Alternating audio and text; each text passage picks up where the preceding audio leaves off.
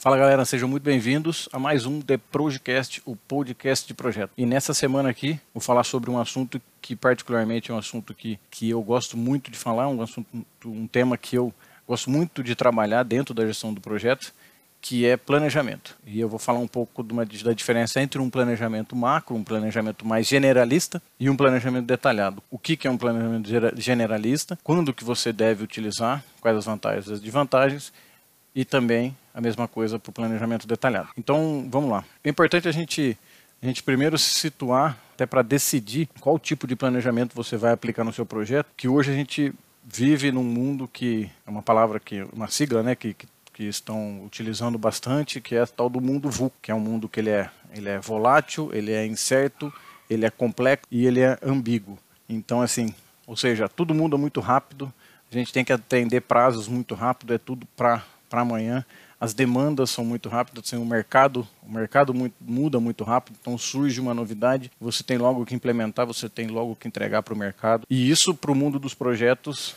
é um fator que dificulta muito a execução do projeto. Aí todo mundo sai correndo, fazendo as coisas, e aí é, é, vem aquela ideia de não, vamos utilizar metodologias ágeis. Depende do projeto, você não consegue aplicar metodologias ágeis depende do projeto, você deve aplicar metodologias ágeis. Então, isso é uma coisa que o, o PMI vem, vem buscando, é uma fórmula de, de você unir a metodologia ágil com a metodologia de cascata, que é a metodologia por processo, então que a gente chama de uma metodologia híbrida, né? E isso passa muito, isso pega muito no planejamento, porque numa metodologia ágil você tem que ter uma, um, um planejamento mais generalista e não tão detalhado. Você só detalha 30 dias, 3 semanas, executa, põe para funcionar e detalha mais 30 e vai embora. No planejamento mais detalhado, não. E aí você vai detalhar mais tempo, você vai ter uma visão de longo prazo, são para projetos mais longos, projetos de construção, projetos de investimento diferente de projetos mais rápidos. Então, vendo esse mundo que, que é tão, tão difícil de se de se prever as coisas, tão difícil, você tem que entregar muito para amanhã, tudo é tudo é para amanhã, tudo é muito rápido, não tem tempo para se pensar. Você tem que entender como planejar bem o seu projeto, ou como planejar o seu projeto de forma adequada. Então aí você tem dois tipos de planejamento, como eu falei. É o planejamento mais generalista, ou seja, o que é o planejamento mais generalista? É um planejamento que você não entra em muitos detalhes. Você fica num nível mais macro do seu projeto, você vai enxergar o seu projeto, mas num nível mais macro. Então você não vai ir no detalhe de, da, das atividades, você não vai pegar a sua EAP e quebrar em pedaços muito menores, entrar no cronograma e detalhar atividade por atividade, alocar recurso específico por atividade. Não, você vai, você vai é, detalhar num nível muito mais macro. Obviamente você vai ter datas e tudo mais, mas assim, você não vai, você não vai entender exatamente o que precisa ser feito. Você vai simplesmente chegar no nível da atividade e deixar a coisa acontecer. Você, lógico, vai ter um prazo, vai dar um prazo para a equipe ou para quem for fazer. Normalmente, como eu disse, o recurso ele não é específico, ele é um recurso mais generalista. Então, você vai entregar aquele, aquele pedaço do projeto para um recurso mais generalista executar. E aí, assim, ele sabe o que fazer e ele vai executar. Então, assim, o, o, planejamento generalista ele entrega, qual a vantagem dele? Ele entrega muito mais agilidade ao projeto, porque você tem menos, menos tempo de controle, menos tempo para detalhar, de, é, investe menos tempo para detalhar o planejamento. E aí a flexibilidade é um pouco maior, porque são projetos mais ágeis, então você vai ter uma flexibilidade, não vai ser aquele recurso, vai ser um, uma equipe, um pool de recursos e, e todos vão fazer as atividades. Então, assim, traz agilidade, traz uma flexibilidade, porém traz um nível de controle muito menor. Então, vai depender o tipo de projeto que você está, o tipo de, de investimento que está sendo feito, porque você vai ter um nível de controle muito menor. Você não vai efetivamente saber naquela semana quais atividades vão ser feitas, você sabe que, que a, a atividade ela vai ser feita, a entrega vai ser feita lá na frente.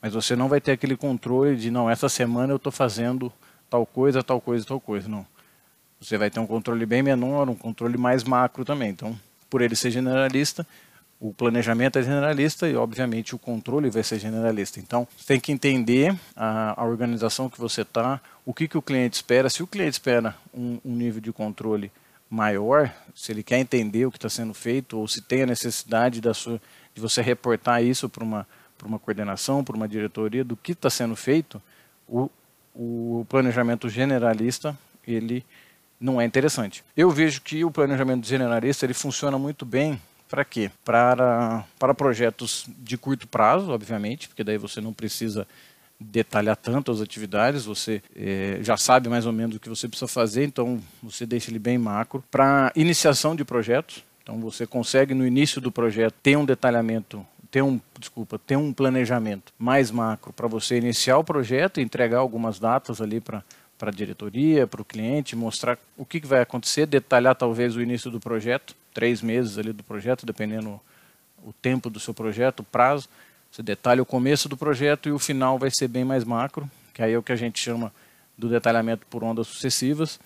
É, e também para projetos que são muito urgentes, ou seja, um projeto que ele precisa ser executado com muita urgência.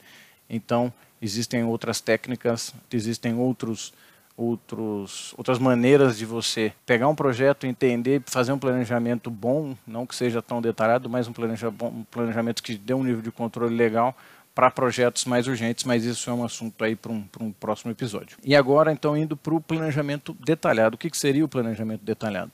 É quando você, basicamente, você vai olhar com lupa cada entregável que você tem no seu projeto. Então você vai pegar, vai detalhar uma EAP num nível 2, 3 ou 4, mas já bem mais robusto. Então você tem que entender muito mais o escopo do seu projeto, obviamente. Então você vai pegar cada, de, cada vai detalhar mais a EAP, entrar dentro de cada entregável e detalhar o que, que, se, o que, que precisa ser feito, o que, que precisa ser executado para você conseguir entregar o projeto ou entregar cada parte do projeto. Você vai atribuir recursos específicos para aquelas atividades, então vai ter recursos ou empresas ou pessoas específicas que vão executar aquela atividade, você vai fazer o controle daquela atividade diretamente com aquele recurso. Então lá o, o, recurso X vai executar uma atividade, você vai, vai nele, vai atribuir aquela atividade para ele, ele vai ficar responsável por aquela atividade e vai, e vai reportar o avanço da atividade para você ao longo do projeto. Você vai ter, você vai ter com o planejamento detalhado, você diminui a sua margem de erro, porque você efetivamente é, vai saber exatamente o que precisa ser executado, vai saber os prazos, a sequência de atividades que você precisa executar, vai conseguir traçar o, o, caminho crítico de uma maneira muito, muito mais precisa, porque quanto mais você detalha as atividades, mais você vai saber quais são as atividades críticas, quais são as atividades que você não pode atrasar para não impactar a data final do seu projeto. Então, isso traz um ganho para você de, de visibilidade do que você precisa efetivamente estar tá sempre no radar e o que, que você consegue tem uma flexibilidade maior que você consegue dar uma empurrada, esperar um pouquinho, atacar o que tá, o que é muito urgente e deixar as outras coisas para ir fazendo ao longo do projeto. Quais que são as vantagens e as desvantagens ali do, do planejamento detalhado? O planejamento detalhado ele traz um controle muito maior, ou seja, você vai saber atividade por atividade o que precisa ser feito para entregar o projeto. Você consegue, com isso, priorizar muito melhor as atividades que você precisa executar nesse momento e deixar algumas atividades mais para frente.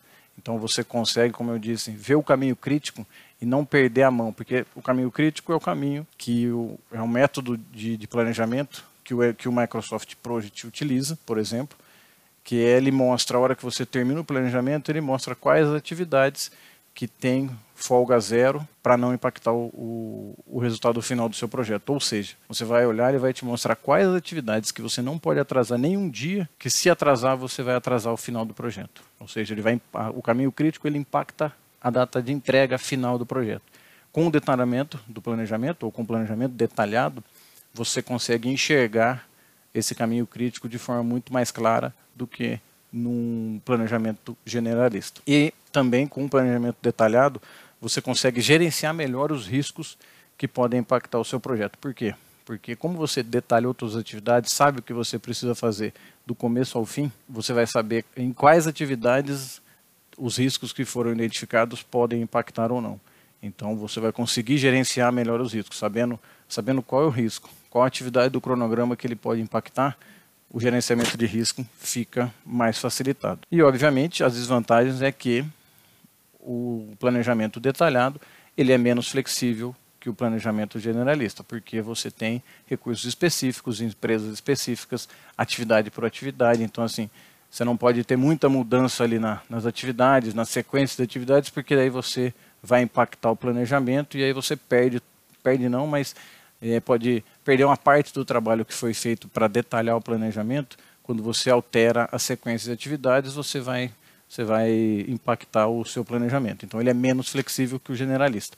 E também ele é um pouquinho mais, mais moroso, é, pra, serve mais para projetos quando você tem contratos por preço global, quando principalmente projetos de construção, por exemplo, que você tem contrato por preço fixo. Então você tem que ter um prazo fixo, porque se esse prazo for, for dilatado, vai incorrer custos indiretos, vai incorrer adicionais e outros problemas do, do contrato. Então, quando você tem contratos de preço fixo ou datas de entrega fixadas, o planejamento detalhado é o planejamento mais indicado. E aí, assim, o que eu, o que eu vejo entre planejamento macro, generalista, e o planejamento detalhado, o que, que eu prefiro? Eu sou do time que apoio muito um planejamento detalhado. E, obviamente, ele não precisa ser um planejamento detalhado, e não é possível ser feito um planejamento detalhado do começo do no, no começo do projeto.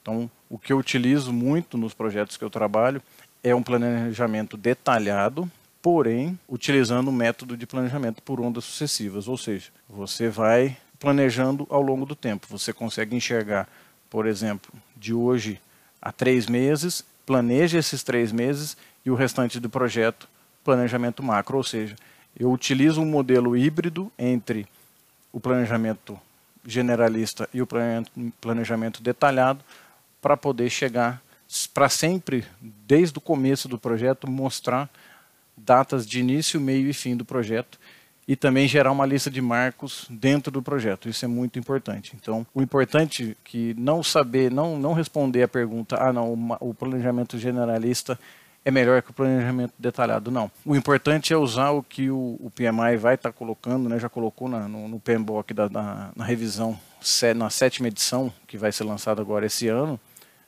que é o, o princípio de tailoring, que é o que? Você moldar a gestão de projetos para o projeto e para a sua organização. Ou seja, entenda o seu projeto e veja qual tipo de planejamento você precisa executar. Normalmente, o modelo híbrido é um modelo que vai atender quase todos os projetos. Você vai moldar para a sua realidade, vai depender do tipo do seu projeto, vai depender do tipo do cliente, vai depender do tipo da, da diretoria da empresa que você está está prestando serviço ou você está trabalhando. É, entender assim o que, que os seus stakeholders querem enxergar. Às vezes eles não querem enxergar o detalhamento completo do início ao fim do projeto. Ele quer o, a data final do projeto. Aí talvez o planejamento generalista vai ser utilizável nesse caso. Mas não, às vezes você tem que ter um reporte semanal, às vezes você tem que ter um reporte quinzenal, e aí você precisa detalhar, porque senão Senão você vai colocando, ah não, estou fazendo tais atividades, mas tá bom, mas quando você termina essa atividade? Quando que a gente tem o marco X vai acontecer? Você saber quando ele vai acontecer e responder essa pergunta, você precisa detalhar. Então, o principal mesmo é o, o princípio do tailoring, é você moldar o planejamento, moldar o tipo de planejamento que você vai executar de acordo com o seu projeto. Então é isso, a gente vai ficando por aqui. Espero que vocês tenham gostado e se fez sentido para vocês, compartilhe com quem tem que receber essa, esse, esse conteúdo. Não esqueça, se você está escutando pelo Spotify, de clicar no, no seguir ali no, no, no podcast para você receber e saber quando sair um, um episódio novo. Curte o, o, episódio também, curte também lá no, no LinkedIn. No LinkedIn também eu tenho compartilhado bastante coisa sobre gerenciamento de projetos, sobre competências que a gente precisa para para um bom, para ser um bom gerente de projetos. É só me procurar lá no LinkedIn, Igor Souza, PMP. E é isso aí, vou ficando por aqui. Até a próxima semana com mais um episódio do The Projecast, o podcast de projeto. Valeu, um abraço. Thank you.